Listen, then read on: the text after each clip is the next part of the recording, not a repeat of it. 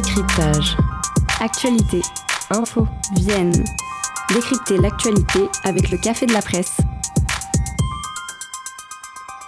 Bonjour, bienvenue à toutes et tous pour ce nouvel épisode du Café de la Presse. Chaque semaine, vous retrouvez dans ce studio la Nouvelle République, Centre Presse, le 7, le Courrier français, la Vienne rurale, l'actualité Nouvelle-Aquitaine ou encore RCF. L'idée de cette émission, analyser l'information locale, vous apporter des clés de compréhension sur les dossiers du territoire, le tout en direct sur Radio Pulsar et en rediffusion sur Agora, REC et RCF Poitou. Ils sont mobilisés à travers toute la France et bien sûr également dans la Vienne. Ce sont les agriculteurs et c'est notre sujet du jour. Pour en débattre, j'accueille aujourd'hui Delphine Blanchard de la Nouvelle République et Centre Presse. Bonjour. Bonjour Anaïs. Et Christian Thuas, journaliste indépendant. Bonjour. Bonjour.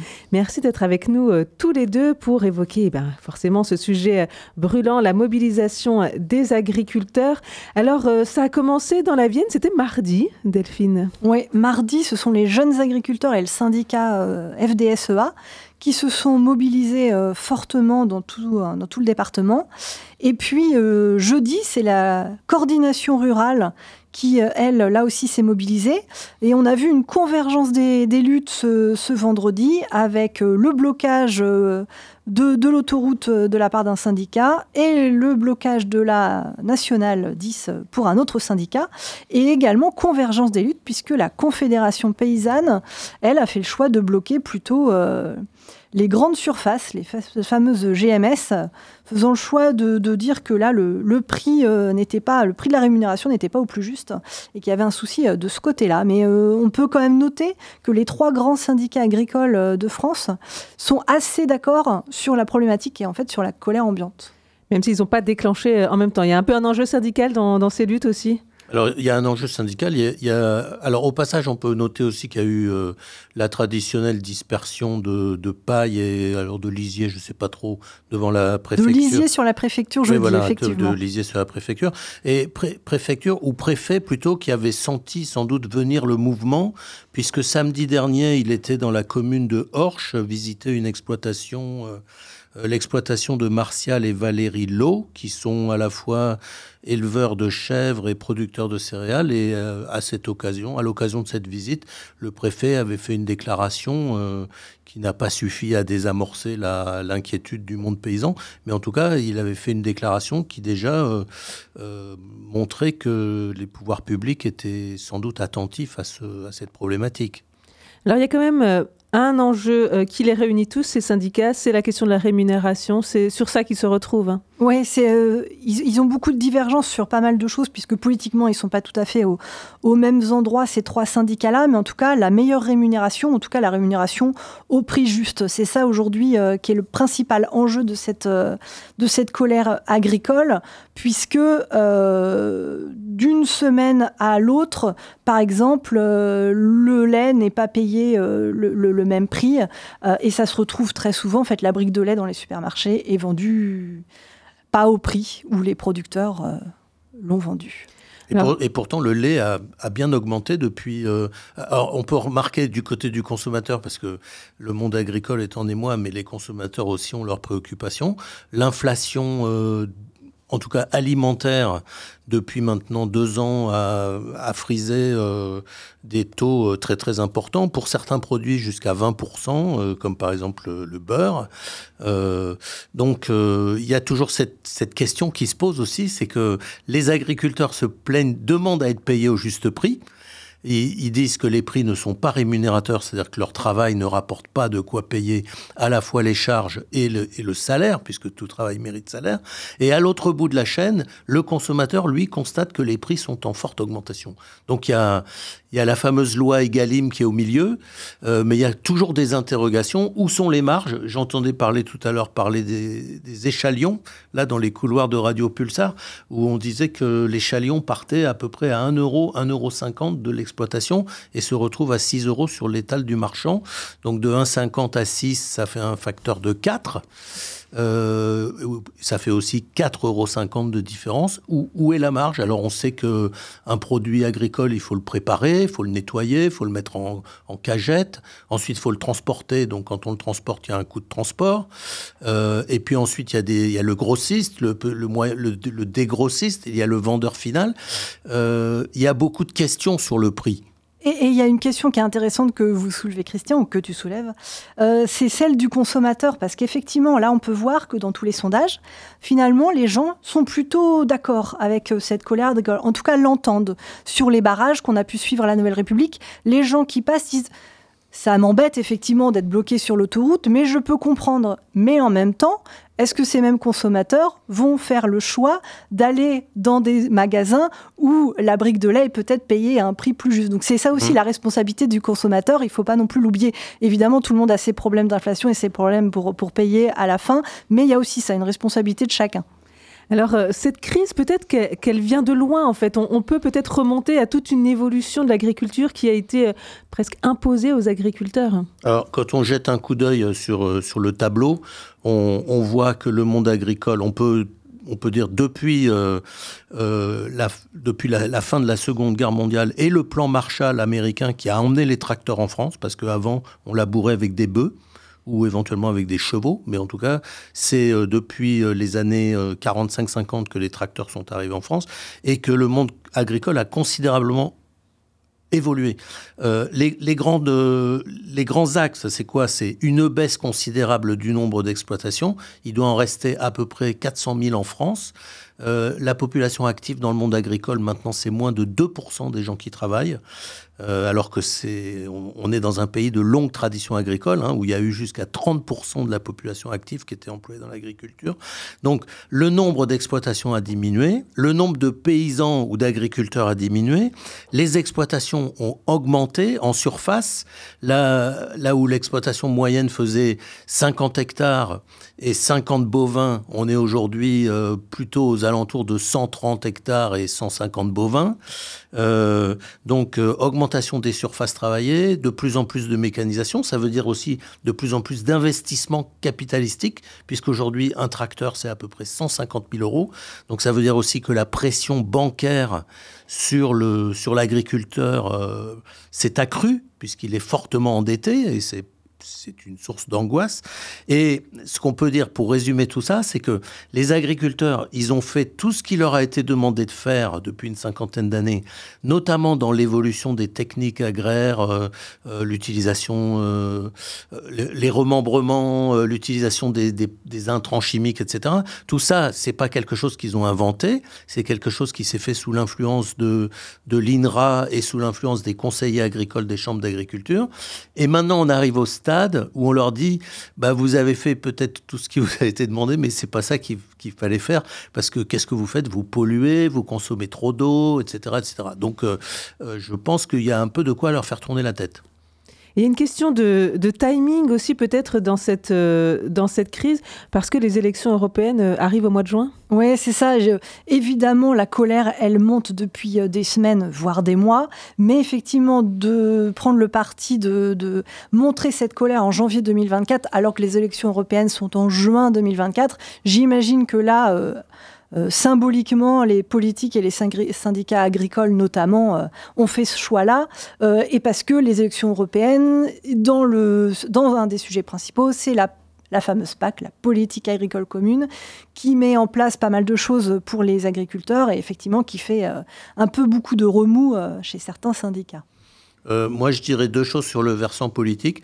La première, c'est que je suis assez étonné, euh, malgré ce que j'ai dit tout à l'heure sur la visite du préfet dans une exploitation samedi dernier, on peut dire quand même que globalement, le pouvoir en place n'a pas venu, n'a pas vu, pardon, il n'a pas vu venir cette crise.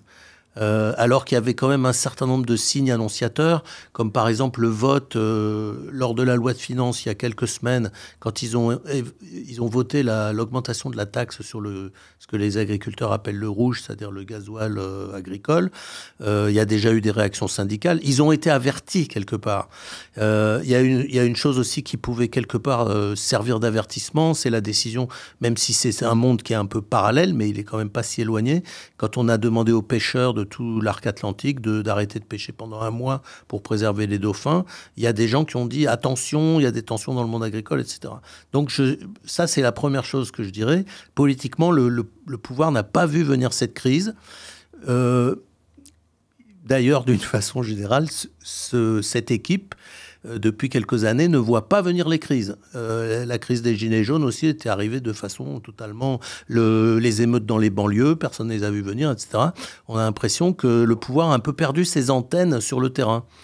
Et puis la deuxième chose, sur l'aspect politique, c'est qu'il y a aussi des partis qui sont très à l'aise pour souffler sur les braises. Euh, dans un sens comme dans un autre. Hein. Euh, là, le monde agricole est un peu, bon, d'une part, il y a le Rassemblement national qui, qui en profite pour, euh, dire, délivrer son couplet un peu anti-européen.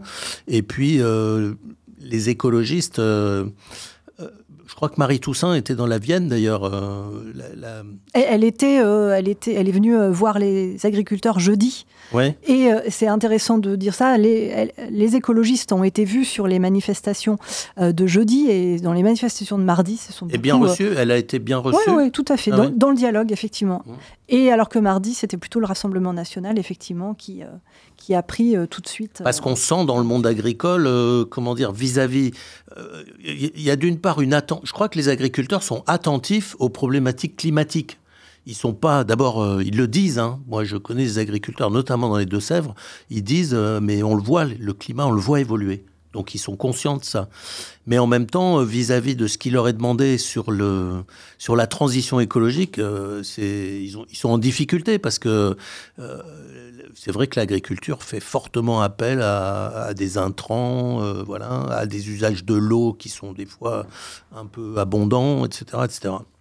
On va revenir sur effectivement les raisons euh, de cette euh, colère dans la Vienne et, partout en France. Je propose juste une petite pause musicale avec eh ben, Amélia qui nous vient de Niort.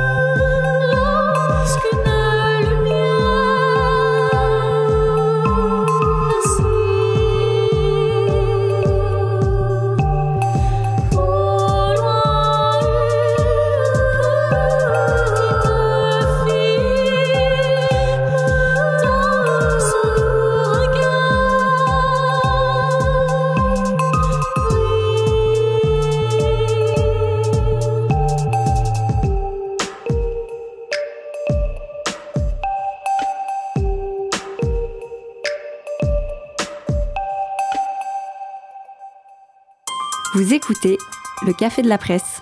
En compagnie de Delphine Blanchard et Christian Thua, on parle de la colère des agriculteurs. Et maintenant, on voulait euh, aborder eh ben, les raisons de cette colère. On a euh, rencontré euh, cette semaine François Turpot, viticulteur bio à Saint-Martin-la-Palue et président de la coordination rurale 86. On lui a demandé voilà, quelles étaient les raisons de cette colère et, elles sont nombreuses. Les raisons sont multiples. En fait, ça fait des années et des années que sur les exploitations, les agriculteurs qui respectent des normes, mettent des choses en place et on nous en demande, de plus en plus sur les exploitations agricoles. C'est voilà, ça, c'est déjà une première partie. Et puis aussi, il y a la partie revenu. Les agriculteurs n'arrivent plus à vivre actuellement de leur métier correctement. Il y a des, plein d'agriculteurs qui n'arrivent pas à sortir de salaire. Ils n'ont pas de salaire à la fin du mois. Ils n'ont pas de quoi payer euh, leurs charges à la maison. Enfin voilà, c'est, on est dans des situations très difficiles, que ce soit surtout les éleveurs quand même. C'est quand même euh, le, monde de l'élevage qui est quand même le plus touché par ces choses-là.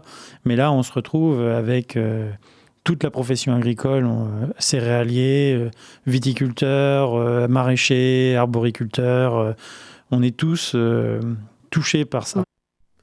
Alors effectivement, le premier euh, euh, motif de mobilisation, c'est la rémunération, et ça, euh, tout le monde se rejoint sur ce sujet. Ouais, ça les trois syndicats sont d'accord là-dessus sur une meilleure rémunération, en tout cas une rémunération au prix juste. Ils vendent par exemple le lait en coopérative, acheté à un certain prix, et ensuite cette coopérative vend beaucoup plus cher aux grandes surfaces. Donc c'est vraiment ça le, gros problème pour les trois. Et ensuite, vraiment peut-être ce qui a fait le, le petit grain de sable qui a fait que ça a un petit peu euh, aussi euh, débrayé, c'est la détaxation sur le fuel. Aujourd'hui, en fait, les agriculteurs avaient une, une détaxation sur leur fuel, puisque c'est une de leurs grosses charges, et ça, euh, ça va être enlevé. Pour se faire une petite idée, une exploitation, à peu près, elle a besoin de 4000 litres de fuel, alors tracteur et puis tout, toute autre chose mécanisée. 4 000 litres de fuel, ça fait trois semaines. Et sur ces trois semaines, ça fait une charge de 6 000 euros. Aujourd'hui, ils avaient une, détaxation euh, sur ça, à, hauteur d'un certain pourcentage. Ça, ça a été enlevé. Donc, quand on a 6 000 euros de charge toutes les trois semaines déjà, c'est un problème euh, assez euh, conséquent. Et puis, il y a aussi euh, la simplification des normes environnementales. Voilà. On leur demande des mises aux normes. Euh, dans l'ensemble, notamment, les jeunes générations ne sont pas du tout contre, voient bien qu'il y a des choses à faire euh, en faveur du climat, mais là aussi, on leur demande de remplir plein de papiers pour des choses qui, des subventions en, retour qui n'arrivent pas forcément à terme. Par exemple, la politique agricole commune, il y a notamment des, des subventions qui leur sont versées. Normalement, là, les subventions, 70% de ces subventions devaient arriver entre octobre et novembre 2023. Euh, là, il y a un agriculteur qui me disait euh, sur un barrage euh, il y a quelques jours, nous sommes pratiquement fin janvier 2024, on n'a toujours pas perçu 70% de cette subvention. Mmh. Alors que moi, dans mon dans mon planning et dans mon prévisionnel, je l'avais mis. Et donc là, ça fait un, gros trou dans la trésorerie. On peut, on peut voir aussi l'absurdité de certains processus. Pour revenir sur le gasoil, le fameux rouge dont tu parlais, en fait, l'agriculteur le paye au prix fort et l'État lui rembourse la taxe. Donc, euh, alors, il lui rembourse la taxe moyennant euh, fourniture d'un certain nombre de justificatifs, etc. On a un certain, on a un certain savoir-faire en France en matière euh, administrative. Bon, tout le, monde se, tout le monde se rappelle des pièces de Georges Courteline et tout ce qu'il dit sur les ronds de cuir et tout. Mais c'est vrai que on est parfois étonné de ce manque de simplicité des procédures. Pourquoi faire payer le gasoil au prix fort pour après rembourser euh, une partie de la taxe? Alors qu'en fait, il pourrait tout simplement, je crois qu'il y, a 18 centimes d'abattement sur le prix. on se demande pourquoi cet abattement n'est pas fait au moment où, on le paye tout simplement je rajouterais sur la question du prix, euh, il y a un facteur qu'on n'a pas souligné, mais c'est peut-être le moment de le faire, c'est que la guerre en Ukraine a, eu une influence euh, très très importante sur certains prix, sur le prix de l'énergie et aussi sur le prix des engrais, puisqu'en fait euh, les engrais azotés sont, on l'a découvert à cette occasion, moi je ne le savais pas, les engrais azotés sont fabriqués à partir de gaz en fait. Et la très très forte augmentation de prix du gaz quand on a cessé d'acheter le gaz russe s'est répercutée euh, sur, le prix des engrais que les agriculteurs doivent mettre dans la terre et dans leur culture pour, pour améliorer les. Voilà. Donc, effectivement, l'argent, c'est le nerf de la guerre et il y a de nombreuses difficultés de revenus. ça, a été publié la semaine dernière. Il y a tout un tas de professions. Les céréaliers gagnent encore à peu près bien leur vie. Euh, et puis il y a tout un tas de secteurs agricoles où les gens n'arrivent plus à dégager ne serait-ce qu'un SMIG alors qu'ils font un, volume horaire euh, bien supérieur à celui d'un salarié. C'est vrai que François Turpot parlait des éleveurs. Euh, ils ont été touchés de plein fouet par cette question de l'augmentation de l'énergie. C'est sûr que quand on a un élevage, on est obligé de, consommer pas mal d'énergie. les irrigants aussi, puisque ça consomme de l'énergie d'irriguer. Mmh. Donc voilà, il y, y, a effectivement des secteurs qui sont plus touchés euh, que les autres Les serres sont chauffées, euh, les engins agricoles ont besoin de fuel pour avancer, euh, les produits, les engrais sont fabriqués à partir de gaz, et donc ça c'est aussi une forte augmentation du prix. Donc je crois que si, soulève cette question, elle, elle, est attestée par toutes les études économiques. Hein. Et puis aussi, il faut dire que ce qui aussi euh, crée l'instabilité et en tout cas la colère des, paysans et des agriculteurs, c'est parce que c'est cette fameuse loi du marché auquel ils sont soumis en fait chaque semaine. Euh, par exemple, la tonne de blé, euh, il y a quelques mois, elle était à 300, 400 euros la tonne. Et Quelques semaines après, elle est tombée entre 170 et 180 euros la tonne. Et en fait, là aussi, on parlait tout à l'heure de prévisionnel. Tout à coup, de, six mois en six mois, on ne sait pas à combien va pouvoir être vendu euh, le blé. Euh, et, donc, ça, permet au jour le jour, en fait, c'est impossible de savoir euh, quels vont être les revenus. Et donc, c'est pour ça, quand tout le monde dit on veut une meilleure rémunération à un prix juste, il voudrait au moins un équilibre là-dessus, puisque cette instabilité, elle est, euh, elle est aussi euh, psychologiquement très très compliquée. On n'a pas donné ce chiffre-là. Euh, en France, il y a deux suicides d'agriculteurs par jour. Ah, c'est quand même absolument énorme. En début de semaine, je suis allée voir le président des jeunes agriculteurs de la Vienne, Romain Prouveau, qui me disait, il, a repris, enfin, il, a, il, a, il s'est installé avec ses parents il y a trois ans. Il dit, quand j'étais petit, je voyais bien que mes parents, en fait, ils étaient euh, toujours angoissés, je comprenais pas. Et il dit, maintenant, je vois très très bien. Et il m'a dit cette phrase qui pour moi était assez euh, forte. Je ne savais pas que qu'être agriculteur, ça tordait autant les boyaux aujourd'hui. Mmh. Et en fait, quand il dit ça, c'est vraiment, il ne sait, il sait pas de, de, quoi demain sera fait. Et cette mmh. angoisse-là, elle, euh, elle, elle donne à certains des nuits blanches ou en tout cas des nuits pas très très bien euh, ensommeillé et c'est très très compliqué euh, sur le moral et sur la, psychologie de, certains. C'est un, problème qui est tellement, euh, tellement prégnant qu'il a été pris en compte. C'est Elisabeth Hersan qui fait beaucoup de journalisme agricole qui, qui l'avait expliqué et qui avait raconté ça il y a quelques mois à ce même micro. C'est qu'à la Chambre d'agriculture, ils ont mis en place une commission suicide qui, avec des numéros de téléphone où les, les, agriculteurs en difficulté peuvent téléphoner.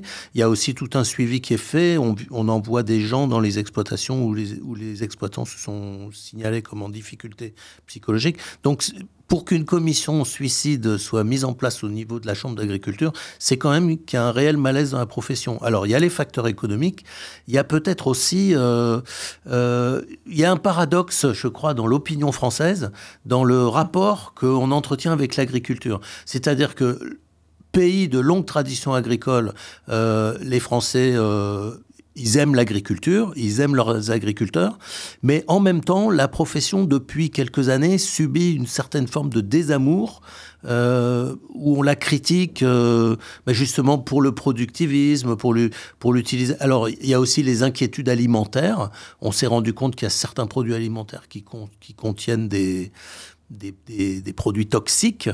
Donc, euh, je crois que les agriculteurs, quelque part, souffrent un petit peu de ce j'allais dire, cet amour-désamour. Et justement, sur les produits phytosanitaires, certains sont d'accord pour ne plus en, utiliser, mais ils disent il faudrait qu'il y ait des alternatives en face, et aujourd'hui, il n'y a pas toujours d'alternatives en face à proposer. Merci beaucoup à tous les deux pour euh, ces éclairages. C'est vrai qu'on pourrait continuer à parler longtemps de, ce mal-être des agriculteurs. Il me reste à vous demander quels sont les autres sujets qui ont retenu votre attention de l'actualité locale cette semaine.